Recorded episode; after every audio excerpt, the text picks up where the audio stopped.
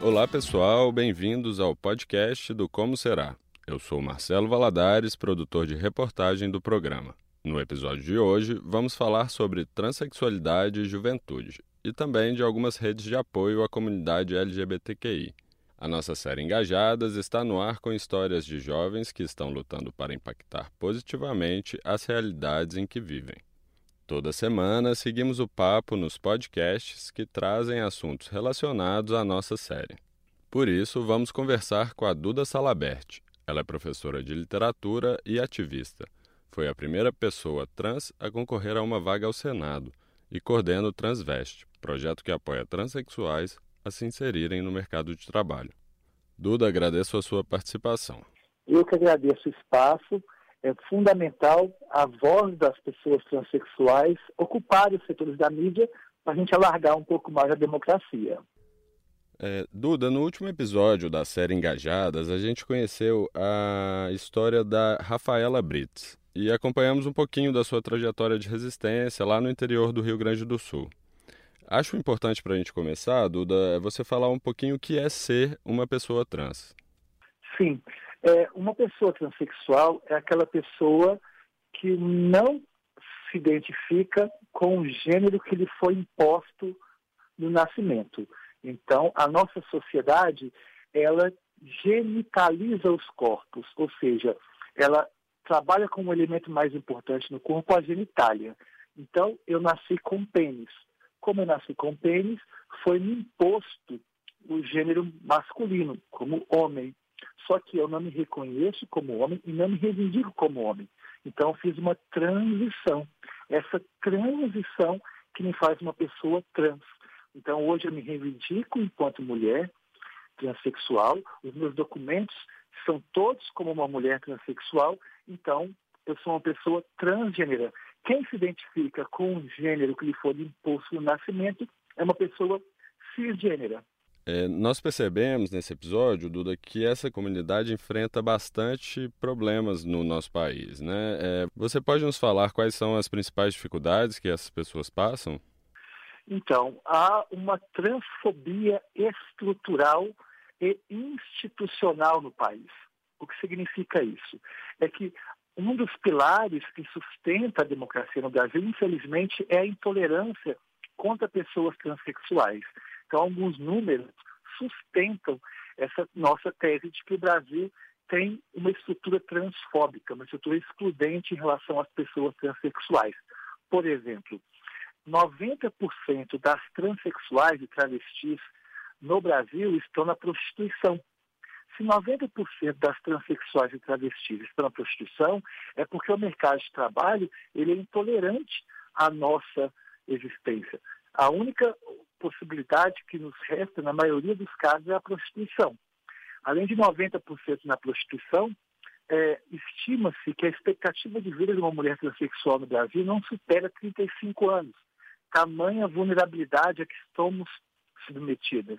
E há outros números alarmantes, por exemplo, Segundo o Ministério da Saúde, estima-se que 41% das transexuais do Brasil estão com HIV.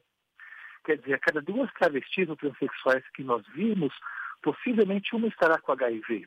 E há outros números complexos também. Por exemplo, 80% dos assassinatos contra pessoas transexuais no Brasil ocorreram com uma violência exagerada. Quer dizer, são crimes de ódio se 80% dos assassinatos registrados ocorreram com uma violência exagerada, isso mostra claramente uma estrutura odiosa que nossos corpos estão no Brasil. Por isso, espaços como esse do podcast é fundamental para a gente mudar a consciência das pessoas. Porque o que transforma a sociedade não são novas leis, mas sim novas formas de pensar o mundo. E isso se constrói a partir do diálogo, né? Duda, você falou bastante da violência que a gente enfrenta no Brasil.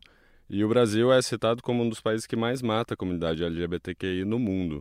É, você sabe o que nos leva a ter esses dados tão alarmantes? É interessante reforçar sempre que o Brasil é um país extremamente violento. Segundo o Atlas da Violência, mais de 6 mil homicídios são registrados por ano no Brasil. Isso significa, só dando um exemplo, esse número é maior do que o registro, a soma do registro de pessoas mortas nos países que formam a União Europeia. Então, o Brasil é um país em que se mata muito. E como é um país bastante violento, essa violência ela tem um peso maior contra aqueles corpos que estão em situação de vulnerabilidade social, que historicamente são negros e negras, né, as mulheres e as pessoas LGBTs e indígenas. Então, esses corpos sofrem mais essa mão da violência, mas entendendo que a violência é um problema estrutural e histórico brasileiro. Duda, a realidade é diferente em outros contextos? Então, no início do ano, eu participei do ELA, que é o Encontro Latino-Americano de Feminismos, que ocorreu em Buenos Aires, e lá pude conversar com transexuais de toda a América Latina. A gente percebe que essa estrutura de transfobia, ou seja, essa estrutura de intolerância, ela é comum em outros países da América Latina. Por exemplo, aqui no Brasil, 90% das transexuais e travestis estão na prostituição. É, em, na Colômbia, estima-se que é 99%. Aqui a nossa expectativa de vida estima-se que é 35 anos. Na Guatemala, 27 anos. E eu falo estima-se porque, infelizmente, não há no Brasil e na América Latina números oficiais sobre a população transexual. E o ato não ter número oficial, isso já mostra um descaso do Estado em relação às nossas identidades. Porque para criar políticas públicas é importante ter números, né? Então, por isso que todos foram na estimativa. É, Duda, em algum país é, há dados menos negativos? Então, é, o Uruguai, ele conseguiu, a partir dos movimentos sociais, é, a aprovação da lei trans. É, isso foi muito importante, porque foi uma mudança no campo legislativo, então dá uma solidez nos direitos trans. Então, essa lei trans, ela trabalha na efetivação da garantia do debate de gênero sexualidade em sala de aula. Ela também preocupa com a moradia de pessoas transexuais. É, é, trabalha com a saúde das pessoas trans, na criação de ambulatórios, hospitais que entendam a nossa especificidade, já que nós temos uma relação diferente com as estruturas hormonais. Então, acho que o Uruguai hoje ele é exemplo não pela a questão de, de violência ou não, mas sim por ter aprovado uma lei trans. No Brasil, nós não temos nenhuma legislação específica sobre nossos casos, né, sobre nossos corpos. Isso é bastante complicado, porque nós, pessoas travestis e transexuais, ainda estamos lutando no país para acessar a categoria de humanidade. É importante reforçar que a categoria de humanidade ela não é dada, ela está em disputa. Até cento e poucos anos atrás, negros e negras não eram reconhecidos pelo Estado como humanos precisou de séculos de luta para acessar, mesmo que precariamente, a categoria de humanidade. E hoje, nós, pessoas sexuais do Brasil, estamos lutando para acessar a categoria de humanidade. A maior prova é que a nossa maior pauta no Brasil ainda é nome, banheiro e identidade. O Supremo Tribunal Federal está discutindo há seis anos qual banheiro nós, pessoas transexuais, podemos usar. Se nós ainda lutamos pelo banheiro, é avintante a nossa realidade e nós não acessamos ainda a categoria de humanidade. É, Duda, é, você falou de humanidade e uma das questões fundamentais para a humanidade é a educação. É, quais são os principais problemas que as pessoas trans enfrentam nas escolas? Então, há um total apagamento das identidades trans no espaço escolar. E isso apenas endossa a estrutura de violência porque não leva adolescentes e crianças refletirem sobre a diversidade. Então, há um número muito grave registrado pela UFMG, Universidade Federal de Minas Gerais. A UFMG, mapeando as transexuais e travestis de Belo Horizonte, mostrou que 91%, 91% das transexuais não concluíram o segundo grau. Se 91% das transexuais não concluíram o segundo grau, é porque a escola acaba sendo um espaço de reprodução de ódio, violência e intolerância à diversidade. A maior prova é de que nessa mesma pesquisa, 30% das travestis e transexuais disseram que nunca mais querem pisar numa sala de aula, porque a sala de aula está associada a traumas e violências simbólicas, psicológicas e físicas. Ou seja, muitas transexuais preferem estar num espaço de detenção a estar numa, numa, numa espaço escolar. Então, o que nós precisamos urgentemente é ampliar o debate de gênero nas salas de aulas. Debater gênero é fazer o que nós estamos fazendo aqui agora, mostrando os problemas que há no país em relação aos gêneros, em relação né, às identidades de cada, de cada corpo. Esses problemas também se refletem nas universidades? Vão para as universidades, basta, basta ver o baixo número de pessoas transexuais nas universidades. Né? Se eu não me engano, não tenho certeza aqui dos números, mas se eu não me engano, não, é, é, é chega a ser 0,003% das pessoas universitárias no Brasil são transexuais. Quer dizer, é um número irrisório, né? ínfimo. E isso é retrato da, do, da história de exclusão que há no Brasil. Se você entender, por exemplo, que a população negra ainda luta pelo espaço universitário, dando um exemplo concreto, Segundo a pesquisa do INEP, apenas 2,33% das pessoas que formam medicina no Brasil são negras. Quer dizer, se a luta do movimento negro, que é uma luta mais histórica, mais antiga, ainda assim há um debate sobre ocupação da universidade, nós, pessoas transexuais, essa luta está muito distante.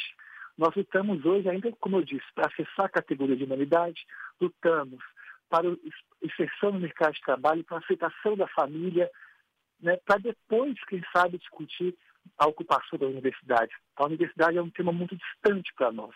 É importante reforçar que 91% das transexuais de Belo Horizonte não concluíram o segundo grau.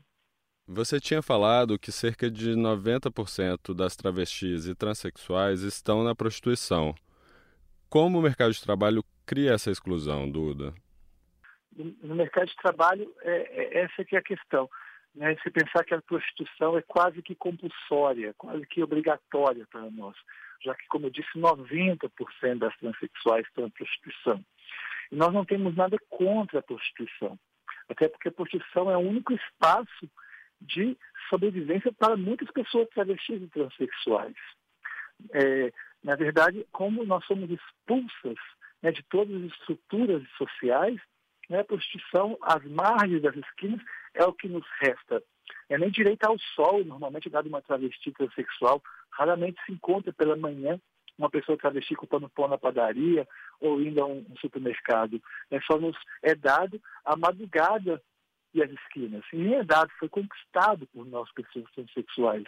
Então, eu acho que não só o Estado, como também o setor privado tem que criar políticas de empregabilidade trans. E isso faz a sociedade crescer, porque reduz as taxas de violência no Brasil. E o que nós queremos, como pauta central, é um Brasil menos violento, menos desigual. Duda, mas há algumas instituições tentando reverter esse cenário, né? como a Gerassol, que a gente mostrou na nossa série. Duda, tem outras instituições espalhadas pelo país fazendo esse tipo de trabalho? Eu cito dois projetos que são modelos para qualquer outra mobilização transexual no país. Nós temos a Casa NEM, no Rio de Janeiro, idealizada pela Indianária Siqueira. A Casa NEM é uma casa de acolhimento de pessoas transexuais em situação de rua e, e nessa casa oferece cursos pedagógicos, cursos de qualificação. Então é um espaço muito importante. E similar à Casa NEM, espelhado na Casa NEM, Aí São Paulo, a Casa 1 também, que é mais aberta para a população LGBT, mas acolhe essas pessoas que são expulsas de casa. Porque é importante lembrar que a UFMG, que é a Universidade Federal de Minas Gerais, mapeando as transexuais de Belo Horizonte, mostrou que 6%, 6% das transexuais foram expulsas de casa com menos de 13 anos de idade. Isso mostra que a violência ela começa na família. Depois, somos expulsas de casa com menos de 13 anos de idade. Depois somos expulsas do mercado de trabalho, porque 90% na prostituição. Depois somos expulsas das escolas, porque 91% não concluiu o segundo grau. Somos expulsas do sistema de saúde, né? 41% com HIV. Então, essa estrutura odiosa é combatida em espaços como a Casa NEM e a Casa 1, em São Paulo e Rio de Janeiro, respectivamente. E aqui em Belo Horizonte, eu criei idealizei há quatro anos a Transveste, que é também uma ONG, né? nós trabalhamos no terceiro setor, é que oferece educação gratuita para as pessoas travestis e transexuais. É, então, é, pré-vestibular, educação para jovens e adultos, e ampliamos, atuamos também em aulas de defesa pessoal, aulas de, de é, língua estrangeira, libras, E também pela Transveste nós criamos em 2016 a primeira casa de acolhimento de pessoas transexuais em situação de rua. Então a Transveste vive 100% de doação e 100% de trabalho voluntário, porque nós acreditamos que a educação e o trabalho voluntário são dois pilares importantes para a transformação social. Quem quiser apoiar o projeto, tem alguma maneira de fazer? Ah, essa pergunta é importantíssima, porque nós vivemos exclusivamente doação. Não temos relação nenhuma com o governo, não ganhamos nenhum dinheiro público. Nós vivemos exclusivamente doação. Então, quem tiver interesse em ajudar, é uma pauta importante. É só procurar tanto no Instagram como no Facebook, nas redes sociais, Transveste. Digitar Transveste, lá vai ter as nossas vaquinhas virtuais que sustentam né, cerca de 100 pessoas transexuais por ano. Duda, por qual plataforma vocês estão fazendo a vaquinha? Ela está sendo captada pela Evoe. Então, pela Evoe, também se colocar transveste, vai ser localizada a vaquinha. Duda, quero agradecer mais uma vez a sua participação e quero convidar quem nos escuta a rever a série Engajadas no Globoplay e nas nossas redes sociais. Vou me despedindo por aqui, deixando um abraço e um até logo. Muito obrigada.